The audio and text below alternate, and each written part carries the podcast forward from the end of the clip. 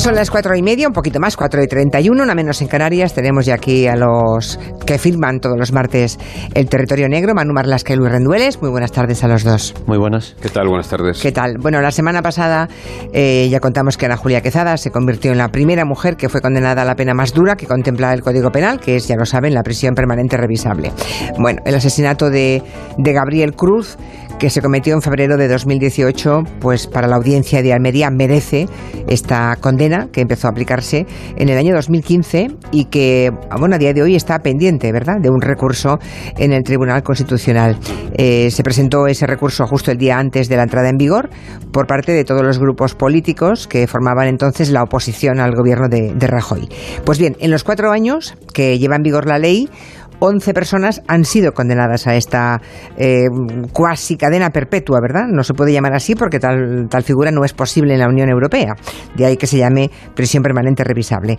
Hoy eh, Luis y Manu nos quieren contar los otros 10 monstruos, porque la verdad es que no se puede llamar de otra forma, los otros dos eh, criminales, además de Ana Julia, que han merecido esta pena.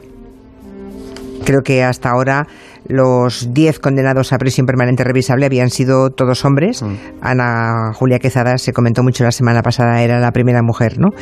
Eh, y, y, muchos de ellos asesinaron a sus propios hijos, ¿no?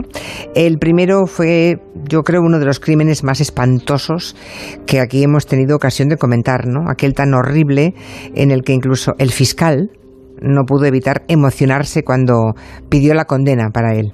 Que se imponga la pena mm, de prisión permanente revisable por los dos. Eso es el fiscal. Sí, es Alejandro Pazos, el fiscal de la audiencia de Pontevedra, eh, que en el, informe final eh, de conclusiones no puedo evitar pues emocionarse así, no puedo evitar esas lágrimas al solicitar la máxima pena para David Ubel. Hay que recordar que este fiscal estuvo desde el principio del caso, es decir, participó en toda la instrucción y por tanto era muy consciente del horror que, habían basado esas niñas. ¿no? Digo que solicitaba la pena máxima para David Ubel, que era un padre acusado de matar a sus dos hijas, Amalia, de cuatro años, y Candela, de nueve, de una manera además especialmente cruel. Las asesinó con una sierra radial eléctrica y un cuchillo de cocina, aunque eso sí, les dio unos fármacos para adormecerlas. Lo que ocurre es que en el caso de Candela, de la niña mayor, no logró adormecerla y tuvo que inmovilizarla con cinta americana. Ella se soltó, la tuvo que perseguir. Es terrible, es terrible. Y todo esto lo hizo el día 31 de julio del 2015, apenas 30 días, después, 30 días después de que entrase en vigor la reforma del Código Penal que introdujo esa prisión permanente revisable. La verdad es que el crimen fue espeluznante espeluznante. Eh, Obel pasó a la historia como el parricida de Moraña, ¿no? Es, es casi inveros, inverosímil, ¿no? Que un padre pueda cometer esa atrocidad. Es, que hace llorar además, hasta un fiscal. Es que yo nunca había oído a un fiscal eh, emocionado con lágrimas pidiendo esa pena para él, ¿eh? para el acusado. Bueno, diremos que, por no dar más detalles, diremos que el estado en el que queda algún niño es lo más parecido al silencio de los corderos que, mm. que se ha visto. ¿no?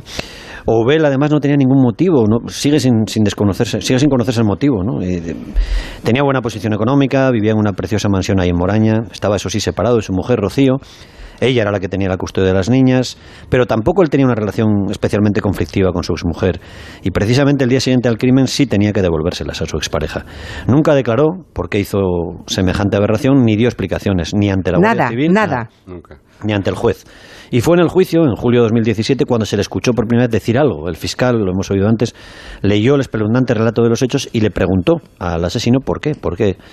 Y Obel solo dijo, textualmente, reconozco todos los hechos de los que me acusa el fiscal, todos los que ha mencionado, he hecho algo cuando estaba en una situación límite y de lo que me arrepiento y que ya no tengo manera de solucionar. Solo dijo eso. ¿Pero qué situación límite si decís que no tenía ningún ninguna, problema ninguna, económico? Ninguna. Después reconoció que no tenía tampoco ninguna enfermedad mental y echó por tierra así, tiró abajo la línea de defensa que había llevado su abogado, que terminó el juicio, y esto sí que es insólito, sumándose a la petición del fiscal y pidiendo la prisión permanente revisable para su propio cliente, para la persona que le pagaba. Algo Caray, insólito. desde luego. Bueno, sobre esta sentencia, eh, obviamente no va a haber ninguna revisión posible porque nadie la va a recurrir, ¿no? Si el propio abogado pidió la, la, mm, prisión permanente revisable. La sentencia ya es firme, por, como pasa con cualquier fallo, con cualquier sentencia, que no se recurre, ¿no? No fue recurrida ni por su propia defensa. Y David Oubel va a pasar un mínimo de 25 años entre rejas. Pasado ese tiempo, el tribunal que le ha sentenciado puede revisar cada dos años si está preparado para salir o no en libertad. O sea, de momento, lo de prisión permanente revisable significa mínimo 25, años. Pero a partir de los 25 ya se puede revisar, de ahí lo de revisable, ¿no? Eso es. Vale. Seguimos el orden cronológico de los crímenes que han sido castigados con esa prisión permanente revisable. Llegamos hasta diciembre del 2015. Eh, es cuando un hombre viola y luego asesina a una mujer. Así fue, el 19 de diciembre de 2015, Pablo Catalán, que es un vecino de Castellar de Vallés, en Barcelona, tenía 46 años y estaba celebrando el cumpleaños de una mujer. Allá había más gente, un grupo de gente. Todos bebieron mucho alcohol, consumieron drogas y finalmente Pablo y esta mujer se quedan solos en la casa, en la casa de él. Y en ese momento, según la sentencia, Pablo viola en repetidas ocasiones a la mujer, a la víctima, ya que ella, y la sentencia lo escribe así, carecía de toda capacidad de oponer resistencia al haber perdido la conciencia a consecuencia del previo consumo de bebidas alcohólicas, anfetaminas y ansiolíticos. Después, Pablo la estrangula con sus manos, envuelve el cadáver en una manta y se va a comer tranquilamente con unos amigos a casa. Tuvo una comida con unos amigos, con el cuerpo de la víctima en, su casa, ¿no? ¿Y cómo, cómo y quién descubre el crimen? Pues después de comer, a eso de las seis de la tarde, es el propio asesino quien llama a la policía local y cuenta una milonga. Cuenta que una amiga se había caído por las escaleras de casa y que él pensaba que se había muerto. Así que cuando llegan los agentes se encuentran el cuerpo envuelto y la casa recién fregada. Tenía eh, trazas de, haber recién fregada, con olor a productos de limpieza. Y la versión de Pablo Catalán evidentemente no se sostiene, es detenido, es encarcelado y la audiencia de Barcelona lo condena a prisión permanente revisable aplicando uno de los supuestos que contemplaba la ley, el mismo al que se están agarrando el fiscal y la acusación en el caso del asesino de Diana Kerr, del chicle, el asesinato precedido de agresión sexual. Asesinato con una previa agresión sexual es uno de los supuestos. es uno de los supuestos de la prisión permanente revisable. Llegamos al 2016 y en el mes de enero de ese año hay dos crímenes, dos que se castigan también con esa pena máxima de nuestro Código Penal. Pero una de esas condenas ha sido revocada por el Tribunal Supremo. La otra no, la otra ya es firme. Así que empezamos por la que fue revocada, por favor. El 14 de enero de 2016, Sergio Díaz, que es un chico joven, 24 años, se presenta en casa de Salvador Valentín, que es un hombre de 66 años que vive en Tenerife, en Nicod de los Vinos, en la isla de Tenerife.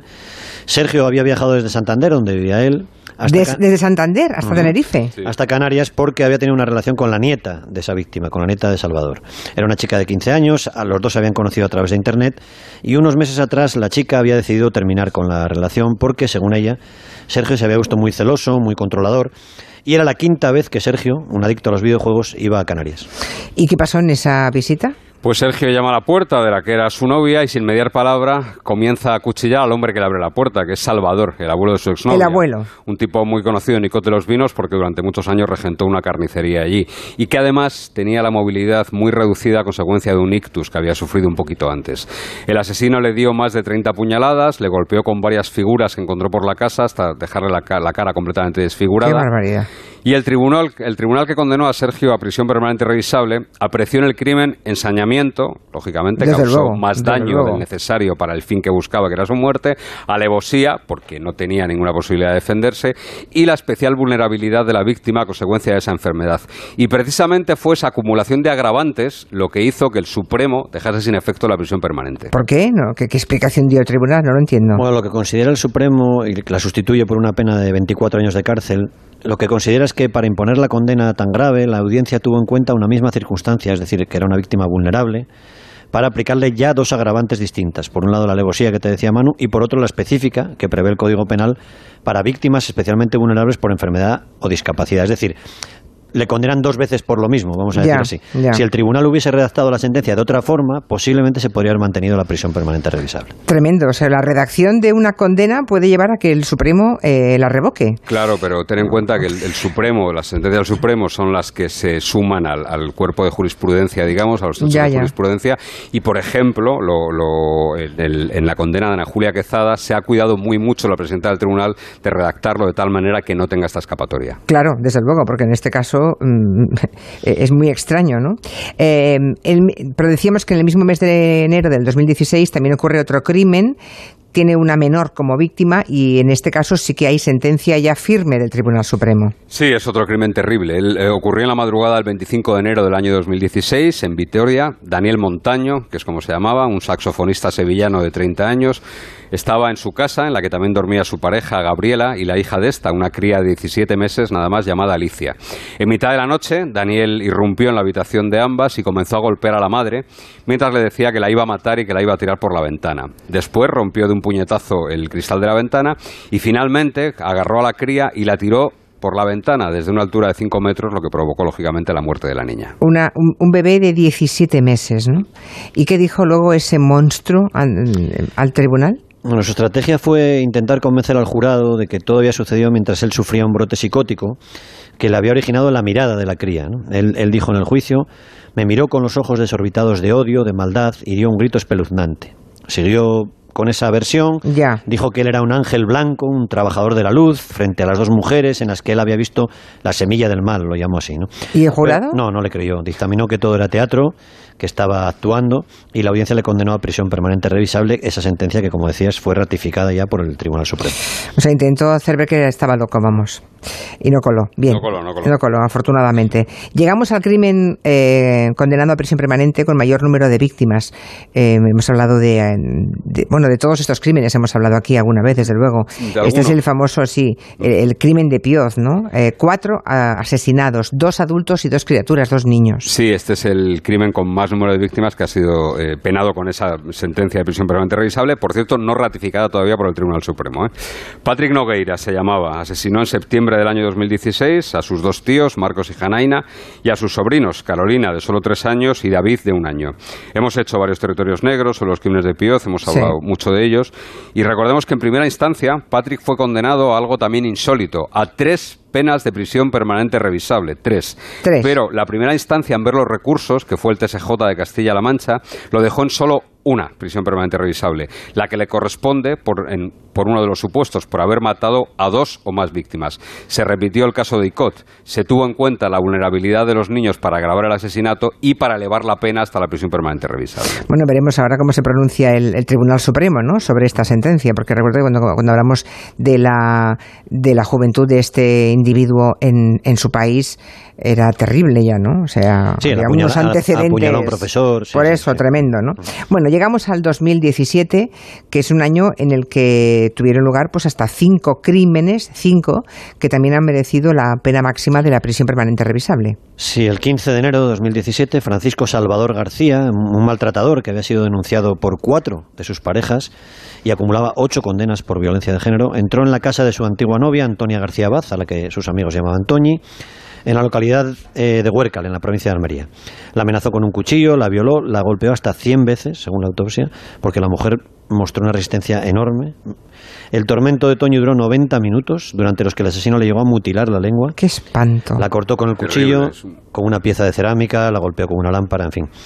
Eh, la degolló finalmente con un cuchillo de sierra y después de muerta la, volvió a mutilar, le mutiló los genitales. Pues eh, eh, yo diría que este es uno de los crímenes machistas más repugnantes y más crueles de los últimos tiempos. Sí, yo creo que sí, porque el 90 minutos de tortura calculan los forenses que, que, padeció Toñi. Lo que pasa es que la prisión permanente revisable no se fundamentó en esa crueldad y en esos 90 minutos, sino que se fundamentó en este caso porque el crimen estuvo precedido de una agresión sexual y fue gracias, se pudo acreditar a una prueba científica que encontró ADN, que encontró semen en la vagina de, la víctima. ¿no? Y una curiosidad en torno a este caso. El abogado de la acusación particular, es decir, el que representaba a la familia de la víctima, la familia de Toñi, y que pidió la, prisión permanente revisable, fue Esteban Hernández Tiel, el mismo abogado defensor de Ana Julia Quezada, que ha sido la última rea condenada a esta pena. Curioso, curioso, sí. Eh, en, en, febrero del mismo año, en 2017, hubo otro crimen machista también, también sentenciado con prisión permanente revisable. Sí, Rafael, un canario de 44 años, vecino de la localidad toledana de Mora, mató a Cristina, la que era su esposa desde 11 años atrás. Le dio dos cuchilladas el 5 de febrero de 2017. Ese crimen se produjo en presencia de la madre de la víctima y de un sobrino de poco más de un año de edad, que también estaba allí. La mujer, Cristina, pesaba apenas 40 kilos, estaba afectada por la enfermedad de Menier, que es un, mal que impide moverse con normalidad, lo que le imposibilitó defenderse o, tratar de escapar. Apenas caminaba y cualquier contacto, cualquier roce le producía un dolor físico y fue esa especial vulnerabilidad de la víctima lo que hizo merecedora este crimen de la prisión permanente revisable. estamos en realmente un monstruo detrás de otro, ¿eh? ponen los pelos de punta. Estamos en marzo de 2017 y otra vez hay una mujer que es víctima de un asesino que acaba también condenado a prisión permanente revisable. Enrique Romay se llama este tipo, 35 años tiene. En la mañana del 12 de marzo del año 2017 abordó a Ana María, una vecina de Pilas en Sevilla de 50 años, con la intención de violarla. Víctima y agresor se conocían desde hace varios años y el violador la intimidó con un cuchillo, pero según la sentencia no logró finalmente su propósito, aunque sí llegó a despojar o obligó a la víctima a despojarse del sujetador y la camiseta que vestía y y esto es importante, decide matarla tras constatar que no podía lograr su propósito de mantener relaciones sexuales, dada la fuerte oposición de la víctima, y para evitar, habíamos dicho antes que se conocían desde hace tiempo, para evitar que ella le denunciara por haber intentado agredirla sexualmente, logrando así intentando lograr que no se supiera, que no se averiguara la comisión de, la violación. Bueno, pues cuando eso ocurre, uno puede acabar con la prisión permanente revisable, ¿no? Esto sí que es bueno que se difunda, ¿no? En este caso eh, se puede aplicar, por tanto, la pena de prisión permanente revisable porque vuelve a ser un asesinato después de una agresión sexual, sí, aunque que es uno de los supuestos. Claro, aunque no esté consumada. Así lo entendió la audiencia de Sevilla, que lo condenó el pasado mes de abril, entendió que se ajustaba a este supuesto. La defensa recurrió y ni siquiera el TSJ de Andalucía se ha pronunciado todavía sobre el fallo, que como novedad, como decíamos, aplica esta pena a un condenado que no logró consumar esa agresión sexual tal y como contempla la sentencia. Llegamos a otro crimen terrible también. Fue el Día de la Madre eh, del año 2017. Otra vez, un padre que para hacer daño a su pareja acaba con la vida de su propio hijo. Sí, es un crimen con muchas similitudes a los de José Bretón, aunque José Bretón nunca reconoció los hechos, pero es un crimen muy, muy similar. Bueno, y José Bretón imagino que se ha librado porque todavía no estaba instaurada la prisión permanente revisable. porque fue antes, sí, sí. José Bretón, desde luego, tenía todas las trazas, vamos, tenía todo para. Lo que pasa, lo que pasa es que fue condenado a veintitantos años también, ¿no? 25 años, creo. Eh, 20 por cada asesinato, sí, 40 en total. Un máximo de cumplirá, sí. Cumple un máximo de 30 años en prisión. Máximo de 30. O sea, igual cumple lo mismo que estos con prisión permanente Igual cumple más. Porque igual cumple más, claro. Puede cumplir más, que esta es una... Los detractores de la, de la prisión permanente revisable, uno de los argumentos que utilizan es este, ¿no? ¿no? Con el Código Penal actual ya alguien puede pasar 30 años ininterrumpidamente en prisión, claro, Claro, claro, claro, El crimen del Día de la Madre, como te digo, ocurrió el 7 de mayo del año 2017. Marcos Miras, es como se llamaba este tipo, estaba con su hijo de 11 años en Oza, en La Coruña, y nueve años atrás él se había separado de la madre del crío y en el año 2009, o sea, es decir, ya llovía un poco sobre mojado, había sido condenado por coacciones a su expareja. Ese Día de la Madre del año 2017, que fue elegido como el Día del Crimen, y dice la sentencia, para causar el mayor sufrimiento psíquico posible a su exmujer, Marcos se llevó a su hijo a una zona apartada y boscosa y lo mató a golpes empleando para ello una pala. Después se fue a dormir a un hotel donde fue detenido la mañana siguiente por la Guardia Civil y desde donde llevó a los agentes al paradero del cadáver de su hijo que en primera instancia quiso enterrar pero finalmente lo dejó al descubierto. Prisión permanente revisable. Em, lo de revisable me sabe mal. ¿eh? Eh, bueno, em, esta sentencia también es firme, ¿no? El Supremo la ratificó. Sí, sí, el Supremo confirmó en todos los puntos el fallo de la Audiencia de La Coruña. De hecho, fue la primera condena a prisión permanente ratificada por el Tribunal Supremo en España. Y lo que hicieron los magistrados del Supremo fue también tirar por tierra todas las alegaciones de la defensa, del abogado del asesino, que volvía, y esto es un clásico, a intentar atribuir el crimen de su hijo al estado mental del, asesino. Sí, siempre el mismo recurso. Eh, llegamos al último crimen, castigado con prisión permanente revisable en España, desde que está la ley, eh, la condena, el ocurrido en Valladolid el día 2 de agosto del 2017. Seguro que también se acuerdan los oyentes, mm. aquí lo abordamos. La víctima era una niña de cuatro años, Sara.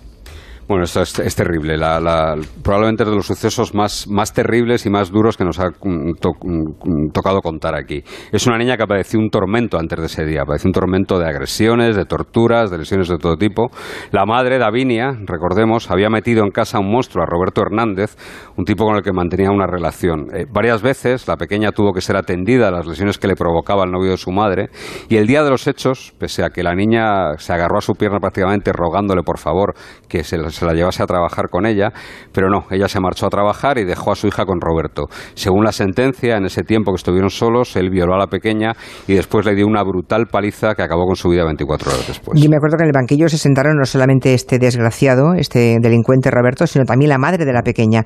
Pero solamente le condenaron a él, ¿no? A previsión permanente revisable, cosa que yo también me extraña, porque esa mujer debía saber lo que ocurría en casa cuando ella no estaba. Sí, ella no estaba en casa, lo acabas de decir, ¿eh? No estaba en casa y no tuvo participación directa en ya, ya, ya, ya, ya, ya, ya, Por eso la condenan a 28 años de cárcel por una serie de delitos que se resumen básicamente en no proteger a su hija sabiendo el monstruo que, con la que lo dejaba y que acabó matándola.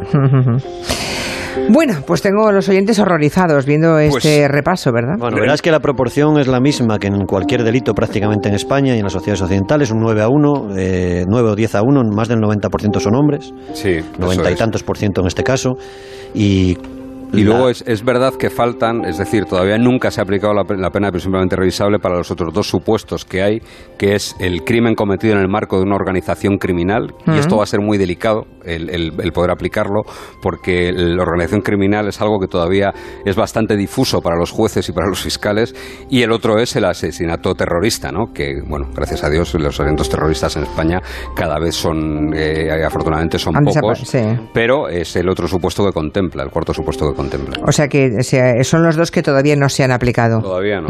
Yo creo que es interesante que, ah, que remarquemos, porque claro, lo de la prisión permanente revisable, em, como no es cadena perpetua, porque la ley europea impide que, que, exista la cadena perpetua, ¿verdad? Lo que nos encontramos es que, de alguna forma, es que es, es nomenclatura, porque yo oyendo estos crímenes es que lo primero que nos sale es hay gente que no merece volver nunca más a la calle, ¿no? Jamás, ¿no? Volver a conocer la libertad. Pero si es revisable a los 25 años, es que es lo mismo que que no haya presión permanente revisable y salgan a los 30. Es que aún puede salir más tarde, como decíais el caso de Bretón, ¿no?